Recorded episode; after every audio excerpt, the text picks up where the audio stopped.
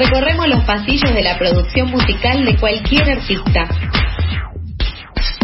Porque no todo lo que brilla es hit.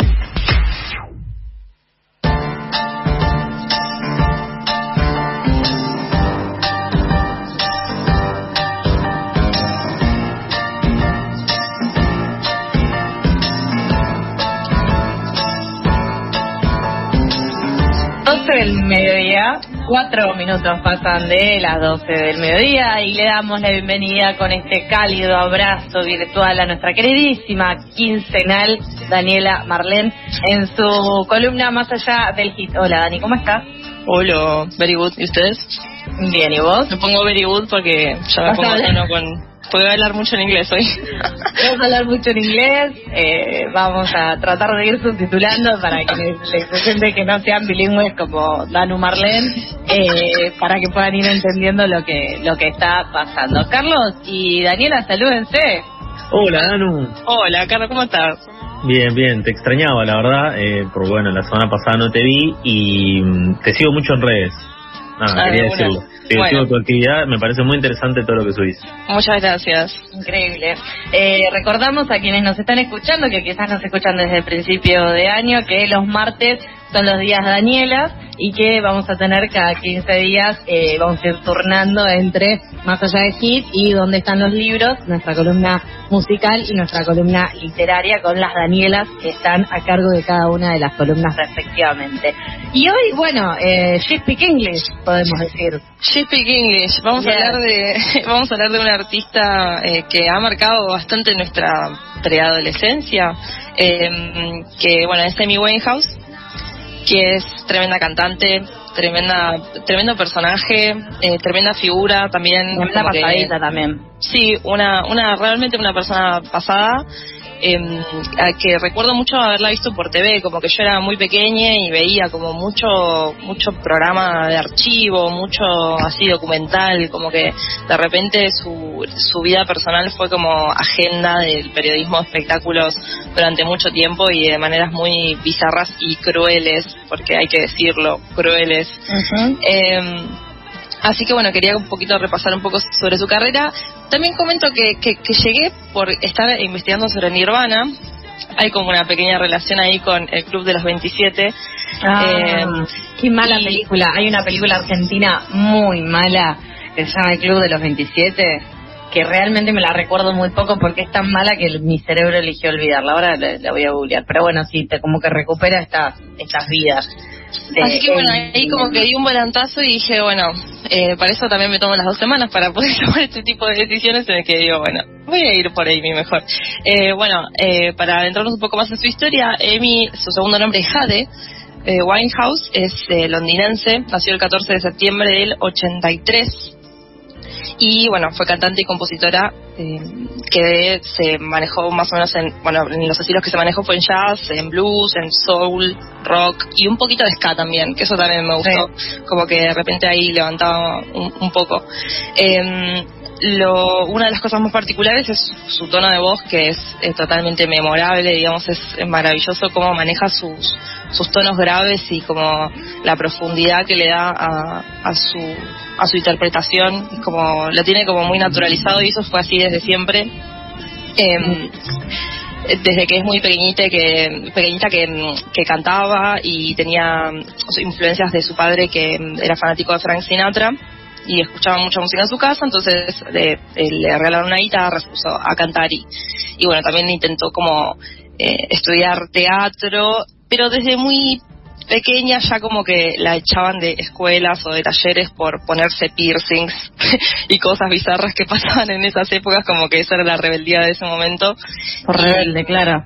Claro, y así que como que desde ya eh, muy pequeña que también se que le habían diagnosticado que tenía depresión eh, desde muy desde adolescente ya eh, así que bueno como que estuvo en, como constantes tratamientos y con esta idea rondando durante toda su vida pero eh, la música era como dicho por ella una especie de mundo paralelo una salvación digamos un, el placer que le generaba poder transmitir sus ideas en, en sus canciones le hacía tener así como un sentido. También como pasó con Lady Gaga la estética de Amy era como muy entre rockabilly, pin-up y rockabilly, no puedo creer el concepto que se, pero Gran concepto. como pin-up, como medio rockera. Yo creo que la fuerza que sacaba era muy chiquitita del cuerpo, entonces yo creo que la fuerza que sacaba para cantar la sacaba de su cabellera en el pelo, que era como muy alto y muy una cosa que no se estaba viendo, o sea, eh, bueno, incluso también la música que, que agarra no era lo que se estaba eh, se estaba escuchando. Sí, eh, en YouTube hay un montón de documentales en los que ella como responde a entrevistas y demás, y ella cuenta que, mm, que, quería un poco revivir el espíritu sesentoso en los peinados, se, o sea, como que se rescató eso de esa época y decía que las letras contemporáneas de la música que, que habían en el momento en el que ella estaba produciendo no la representaban y que necesitaba como hacer una nueva versión de, todo esto. Y eso también fue lo, que llamó la atención como un como un reseteo de, de ese estilo yacero y un poquito más digital también como sumarle otros instrumentos eh, digitales otro tipo de, efectos también en las pistas como para que sea como esa, ese ese como foto de época digamos de, de la época, de, bueno, de cuando Amy sacaba sus discos. eh, sacó dos discos. Eh, vamos a pasar a la primera recomendación eh, para ya ir escuchando, que se llama What Is It About Men, que es ¿Qué onda con los hombres? ¿Qué onda, chaval? ¿Qué onda con los hombres? ¿Eh? ¿Eh? Una buena ¿Eh? pregunta que hay que hacerse cada tanto. Bueno. Eh, eso. Escuchamos la primera. Once he was a family man, so surely I would never ever go through it firsthand. Emulate all the shit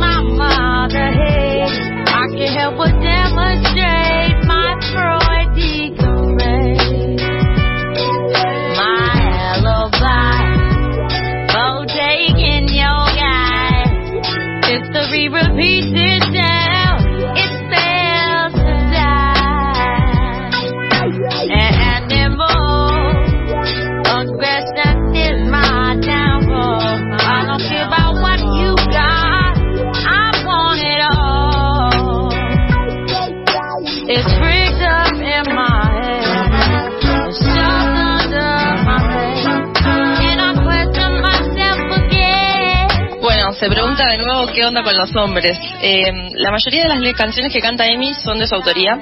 Eh, le gustaba mucho escribir, pero al principio le costaba un poco, pero pero bueno, se empezó a presentar en barcitos en, Londres y empezó a como a ranchar con gente del ambiente eh, y ahí como que empezó a grabar sus demos y llevó la música la música de las productoras y firmó al toque, como que la escucharon cantar y dijeron, bueno, hay que apostar eh, medio que como que a ciegas, e incluso a ciegas como para Amy también, como que a ella le encantaba cantar, le encantaba la música, pero no sabía la que se le venía, como que no, no, lo, no lo pudo prever y, y también como que después manejarlo fue bastante complicado más con todo esto que contábamos antes, que, que de repente la, la prensa se puso súper amarillista y como que la persiguieron bastante y todo eso. ¿Vieron que, le ha pasado a otras otros personajes de los que ya hemos hablado, ¿no? ¿Querés hablar al respecto de eso eh, por alguna situación? Quiero hablar al respecto de eso, pero en unos minutitos. Quería volver un poquito a lo que decías de, de, bueno, de lo que la escucharon y dijeron que ya había que apostar por ella. Eh, creo que Amy tiene mucho de eso, ¿no? Como que en su voz ya te das cuenta que hay algo particular primero que es una voz muy linda, pero además es como que tiene mucha presencia, demasiada, siento que no puede pasar desapercibida, menos cuando canta. Eh, y, está muy bien que lo hayan visto. Digo, creo que cualquiera hubiese visto lo, hubiera visto lo mismo. Eh, no, no soy el palo de los productores de, la música, pero me parece que estaba ahí a las claras. Sí, sí, sí, como que no se la quisieron perder. Eh, altos hitazos aparte, ¿eh? Sí. firmó al toque con Universal, con Universal eh, grabó con un productor que se llama Salam Remy que mm, eh, bueno empezaron a hacer como estas estas eh, las bases de la, de la música que cantaba Amy y sobre todo bueno el contrato de difusión y todos los shows y demás Eh, trabajó también con Mark, Mark Robson, que es un productor que también ahora en, el, en este momento produce a Lady Gaga, produce a... Eh, eh, ¿cómo se llama? El de Uptown Funk. a Bruno Mars. una canción. Bruno Mars. bueno, todos, eh, todas esas personas ahora trabajan con Mark Robson, que es esta persona que hizo estas tremendas pistas para, para Amy. eh, vamos a pasar rápidamente a la segunda recomendación, porque esta canción me parece muy genial que se llama eh, I Heard the Love is Blind, o sea, eh, escuché que el amor es ciego, y después vamos, les voy a contar un poco más sobre la historia de esta canción. I couldn't resist him. His eyes were like yours. His hair was exactly the shade of brown. He's not a but was dark and I was lying down. You are everything. He means nothing to me. I can't even remember his name.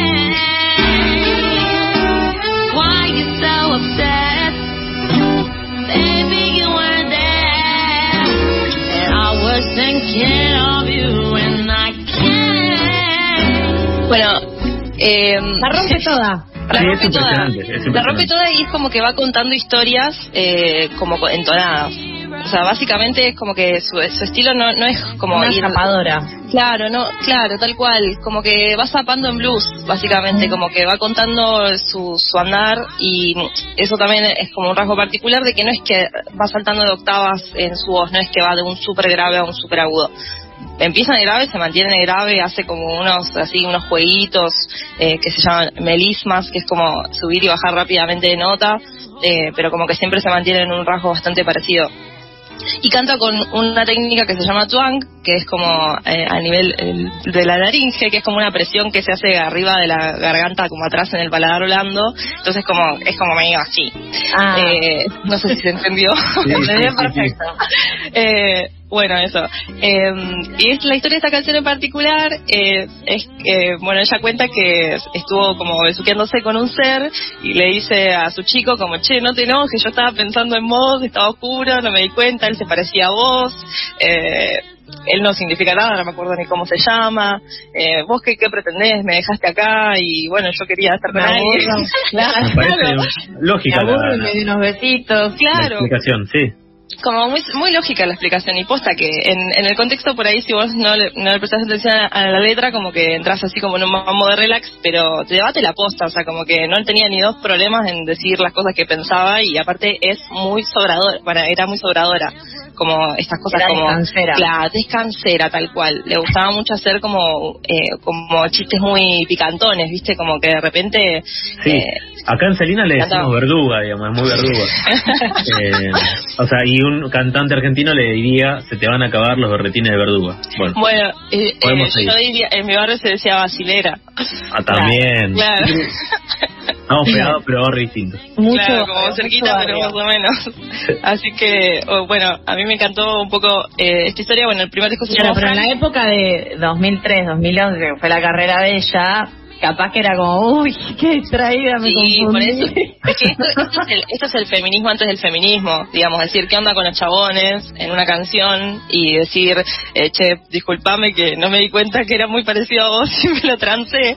Claro. Es como una, una cuestión bastante revolucionaria para esa época también de, de decirlo así abiertamente. Y ya pasamos en la temática poliamorosa de Amy, o no sé, más como hasta chiva me parece, y lo que quiero decir es que lo de la prensa que mencionabas antes, eh, que no sé cuándo vas a, a comerte la maldita naranja, Ahora, ahora. eh, me parece que era un personaje muy permeable, porque con esta depresión y además eh, su afición, podría decir, con la sustancia, que no es un consumo problemático cuando tenés tantas ganas, qué sé yo, como que tenía una afición por autodestruirse medio loca, eh, que también era algo que viste los de la, los de, los, encima yankees, eh, le- la prensa yankee lo vio como, o, o, bueno, del mundo digo, lo vieron como esto hay que explotarlo porque jugo va a salir, o sea, la vas a encontrar, si la vas a buscar y la vas a esperar a que salga después de un bar a una persona que tiene consumo problemático y la vas a ver que salga en pedo. Entonces es como pasaba un poco eso. Y dije yanquis, pero peor, británicos. O sea, Sí, británicos, eso te iba a decir, como que mm, en los documentales también decían como la prensa británica es muy cruel. O sea, los en los talk shows, así como en los programas de, de hacer chistes, como decía, bueno, ahora me- Amy va a sacar un libro de cocina de metanfetaminas y crack. Entonces, como cosas así, como de repente que, que como que hacían, se bu- bufaban sobre, sobre ella y sobre su cuestión, digamos, y bueno, construían periodismo desde ese lado, cosa que estamos deconstruyendo en este momento, amigo en directo. Eh, eh, bueno, en el 2016 saca el segundo disco que se llama Back to Black, que ahí es donde tiene como una seguilla de hitazos sin parar. Eh, ella como es eh, inglesa, eh, como que al principio le- tuvo como cierta eh, mi- miedo, entre comillas, de como ver qué onda la, reacción del público estadounidense, eh, pero la amaron y de repente con Back to Black se descontroló todo. Y el primer tema que sacan Back to Black, que es cuando empieza ya a tirar hitazos, es Rehab. Rehab es un tema que dice, eh, acá me están diciendo que yo me escabio demasiado y me quieren mandar a Rehab, yo no voy a ir nada. Yo digo que no, no, Yo no. digo que no, no, no, claro. Y es una contestación pública en una canción. O sea, como es una es un manifiesto de su voluntad, digamos. Es como. eh, No voy a ir a rehabilitación. no voy a ir a rehabilitación. Mi papá No dice que yo estoy insistan. bien. Claro, no me jodan. Mi papá dice que yo estoy bien. Bueno, aquí es, donde, va- aquí es donde vamos a empezar a hablar de cierto personaje del cual nosotros ya hemos adentrado en otro momento de pasadas por alto, que es el caso de Britney Spears y los padres, ¿no? Sobre todo el progenitor que empieza a ocupar ese lugar de, de manager.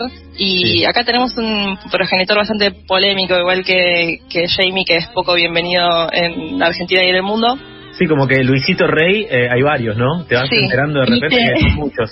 ¿Vieron el meme de Luisito Rey? Sí. el papá de Britney Spears. Sí, sí, siempre pueden ser peores los padres representantes. Sí, em, digamos, a ver, bueno, pri- primero que Free Britney, o sea, vamos a aclarar eso, como para que, ordenando los tantos, eh, nada, no está bueno que, que, bueno, ante cualquier tipo de consumo problemático, de, re- de repente aparezca una tutela de, de, de chabones que creen que toman decisiones de qué, de hace 13 años sobre otra persona, eh, nada, tienen que liberarla, es una persona que puede valerse por sí misma.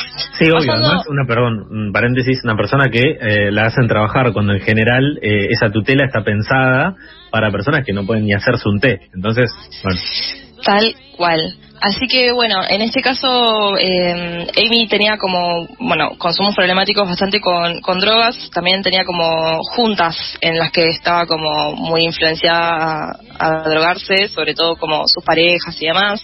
No quiero hablar mucho de ese tema en particular porque no le quiero dar entidad a ser, pero bueno, tenía como una pareja que con la que se iban de gira, digamos, y entonces como que les costaba eh, eh, salir de ahí y después se peleaban y vo- volvían y el disco Back to Black está totalmente dedicado a él, pero después se reconciliaron y después se casaron a escondidas, como Qué Natalia Moyo. tenés un, Eh, una amiga que... No, pero como Natalie y Moyo no, Digo, bueno, como- historia de amor hermosa. Pero maestra. estamos haciendo claro. una reflexión bizarra. Moyo vegano, claro. No.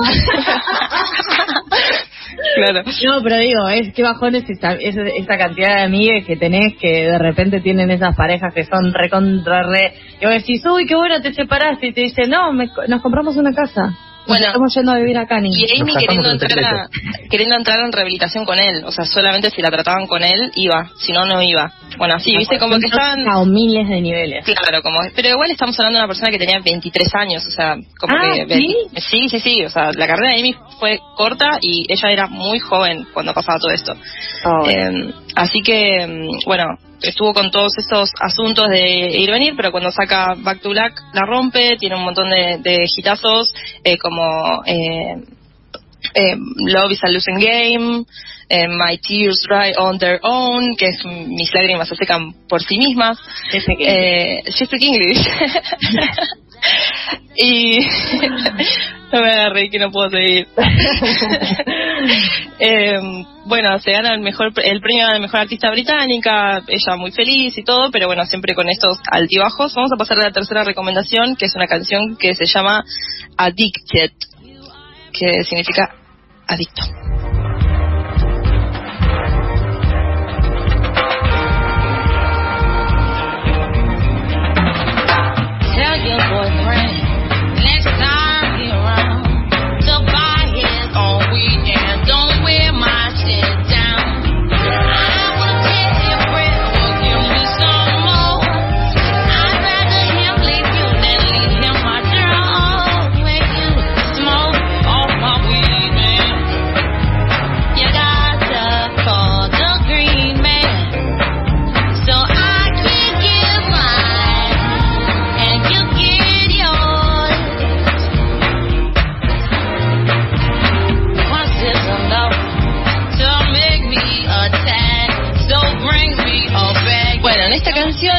Dice, decirle a tu novio que la próxima vez que se compre su propia marihuana y que se deje de fumar la mía. Me Eh. gustaría que, que, me, que no me la saque toda, que cualquier cosa llamamos al chabón al líder y que él se puede comprar la suya y yo me puedo comprar la mía. Me encanta, es como la gente que te que cuando pedís un pucho, yo soy re garrera, yo siempre pido pucho, así que te dicen, ¿querés que te lo fume también? Como esa... Eh, pero ¿por qué, Amy, te pones así la gorra? Se ¿Cómo se dice? No, se pone mil la gorra, se pone mil la gorra. Eh, se, se pone la gorra y lo dice y por eso fue tan exitosa. Básicamente eso es lo que pasó. O sea, como que además de su de su timbre y su actitud y su estética súper Todo el talento. particular, digamos, claro, todo el talento que tenía, era una persona que te decía, la prensa me está diciendo que toque la rehabilitación y yo les digo, no, no, no. Entonces, eh, como que también, bueno, en ese juego eh, rebeldón, eh, ella también como que alcanzó simpatizar, digamos. Rehab ganó mejor canción del año. Claro, un temazo. A premios por todos lados, digamos, por, por bancársela así. Todos celebrando, o sea, le dan la mejor canción del año a una mina que dice, me dicen que vaya a rehabilitación, no, no, no, y después vemos que se murió de eh, intoxicación alcohólica, o sea, Sí, como todas todo el mundo formas. aplaudiendo. De todas formas es como que, o sea, sí, las canciones son como bastante, con una carga bastante intensa, sobre todo a nivel, ponele, tiene una canción que se llama, no sé, algo como de, de, la, de que si mi chico se va a la guerra yo me voy atrás de él. Como que de repente ella es intensa a ese nivel y ella quería demostrar eso y eso es lo que también la gente consumía, eh, si bien como que es lo que hablamos siempre también de como desde qué lugar se construye el romanticismo en las canciones, desde qué lugar eh, nada, mamamos que eso era un amor incondicional, ¿no? Como decir, bueno, si él se mete heroína, yo me tengo que meter heroína.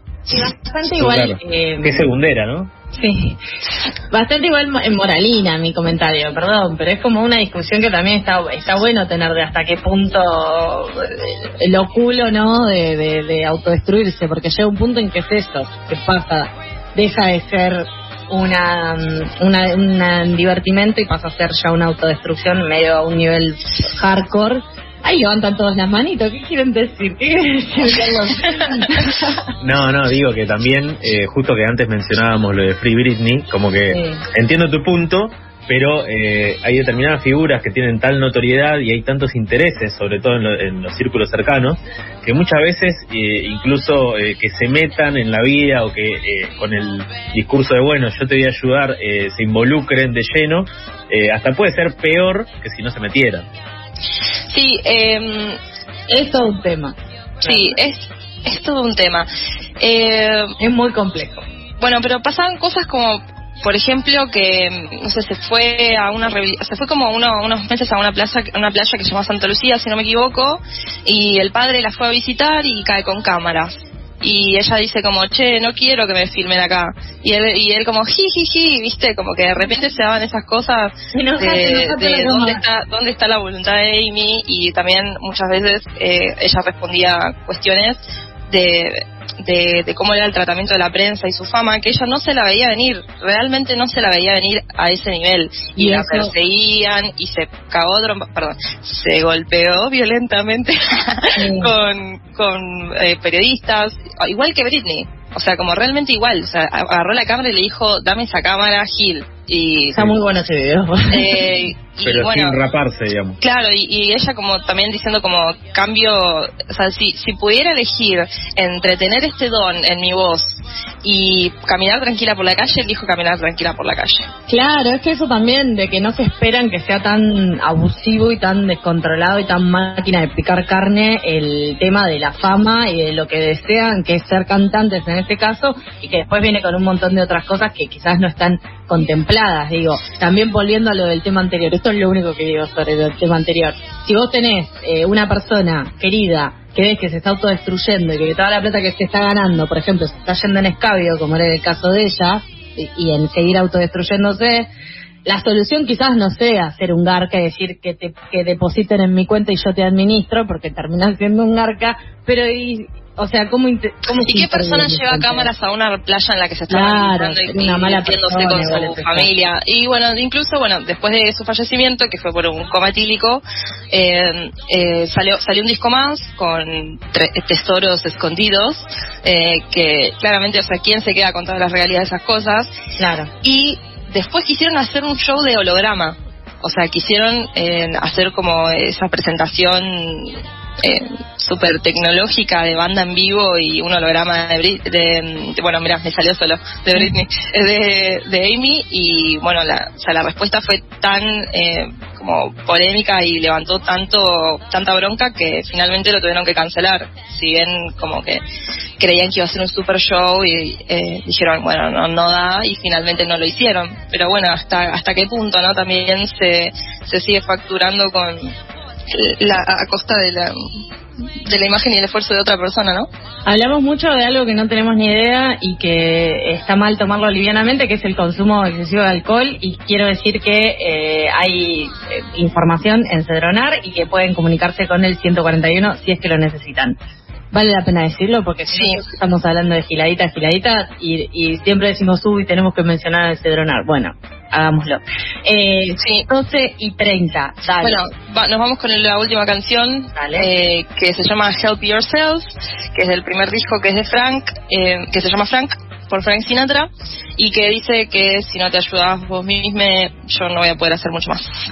Gracias, Danu, estuvo hermosa esta columna. La próxima, gracias a ustedes. Nos quedamos con esta última recomendación eh, y ya seguimos con más pasadas por alto.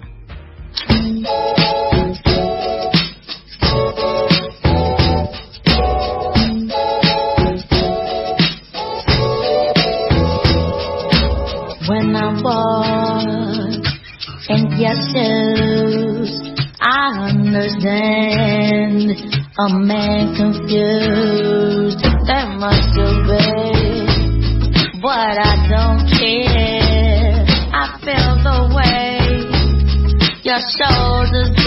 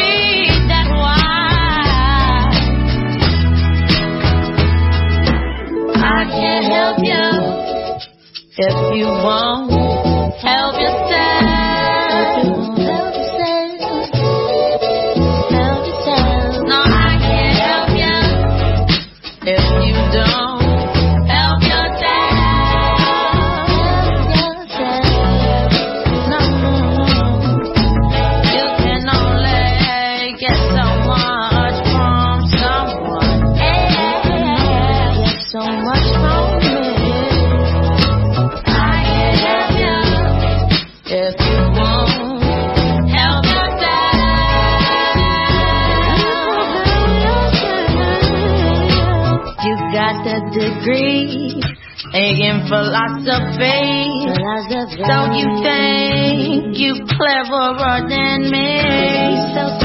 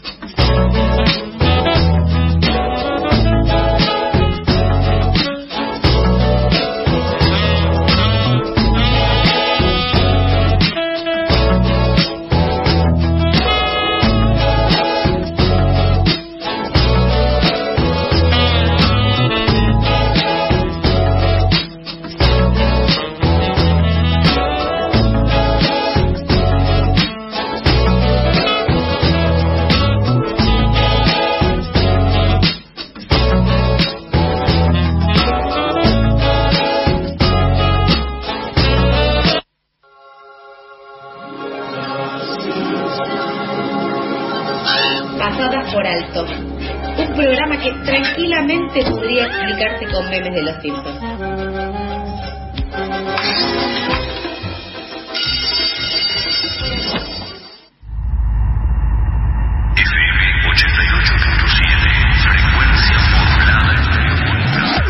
Lo que conoces, lo desconocido, lo que está, lo ausente, lo que puede, lo que no puede más, lo que se va, lo que se viene.